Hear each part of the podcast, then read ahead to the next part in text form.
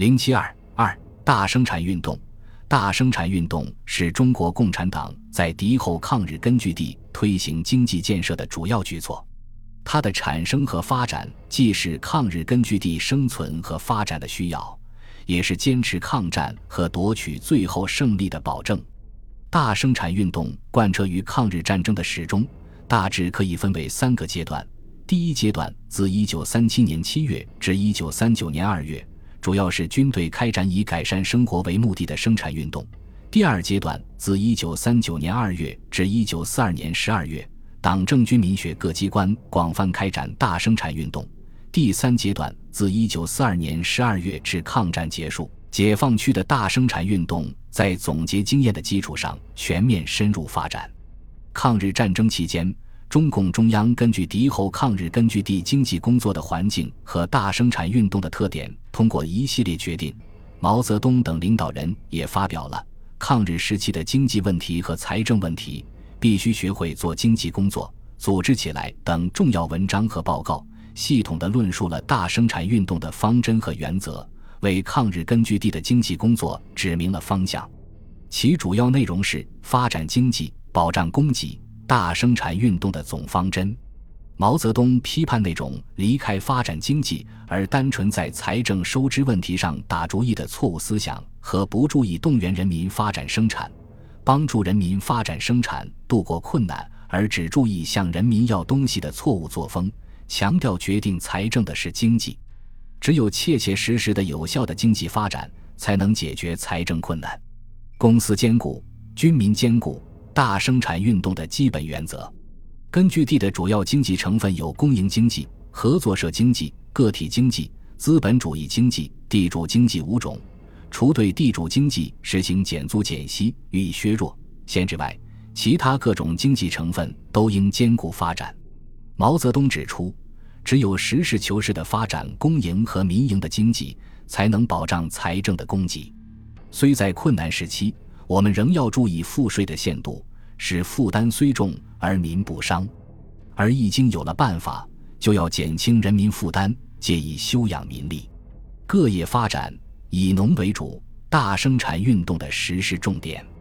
由于抗日根据地主要在敌后广大农村，没有大城市，极少中小城市，农民占全部人口的百分之八十以上，抗战所需物力、人力主要来自农民。大生产运动必须以农业为主，进而发展包括工业、手工业、运输业、畜牧业和商业等在内的各种产业。毛泽东强调，各级党政工作人员应以百分之九十的精力帮助农民增加生产。统一领导、分散经营大生产运动的领导方法。由于各抗日根据地散居敌后农村，人力物力高度分散，交通又极不方便，因此。在领导方法上，必须实行统一领导原则下的分散经营。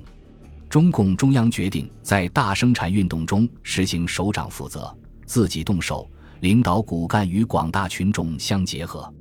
一般号召和个别指导相结合的原则，只是各地成立生产委员会，由党的主要负责干部担任主任或委员，派遣最积极、最有经验的干部到生产委员会中去工作。从各地实际情况出发，领导大生产运动，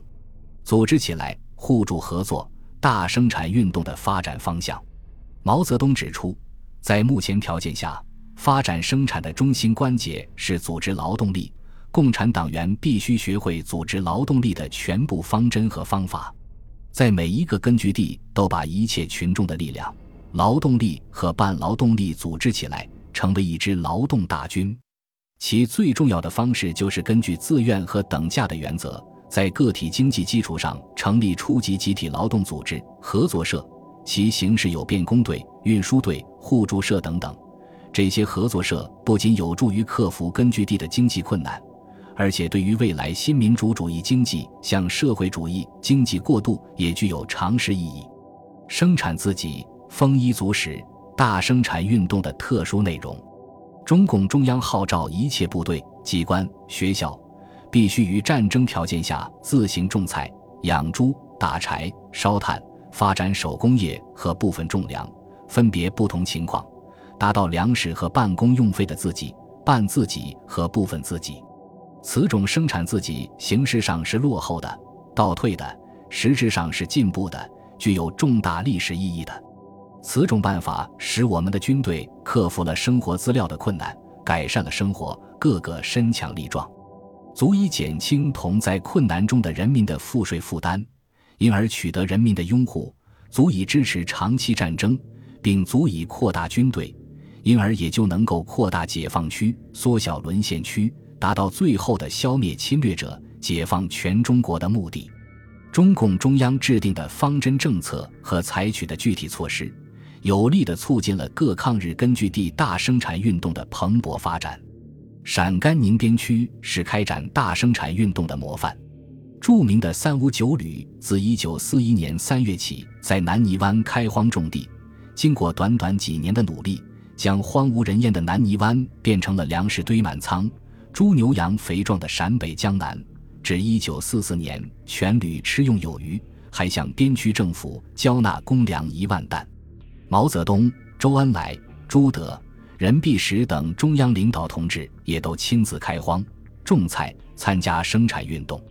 各敌后抗日根据地也积极响应中共中央的号召，一面战斗，一面生产，实行劳动与武力结合，战斗与生产结合。在十分艰苦的环境下，创造性的运用各种形式开展大生产运动，取得了可喜的成果。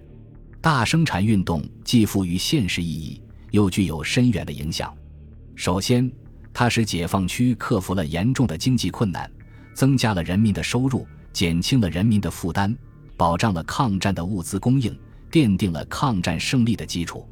第二，它使人民军队提高了战斗力。不仅改善了生活，扩大了军队，而且改善了官兵关系、军民关系和军政关系，增强了劳动观念和组织纪律性。第三，它显示了中国共产党领导抗战建国的毅力和才干，表明任何困难都不能阻挡根据地人民前进的步伐。第四，初步改变了农村中一家一户的个体劳动习惯，初级合作社的普遍建立。不仅使劳动生产率有所提高，而且使广大农民开始认识到组织起来的优越性。第五，它使中国共产党进一步认识了经济工作的重要性，考验和锻炼了广大的知识分子出身的干部，培养和造就了一大批懂得经济工作的领导干部，他们成为新中国进行经济建设的宝贵财富。同时，也应该指出。大生产运动是在激烈而残酷的战争的特殊环境中进行的，它所采用的群众运动方式的发展生产道路，在很大程度上是迫不得已的，在科学性方面存在着明显的缺点和不足。本集播放完毕，感谢您的收听，喜欢请订阅加关注，主页有更多精彩内容。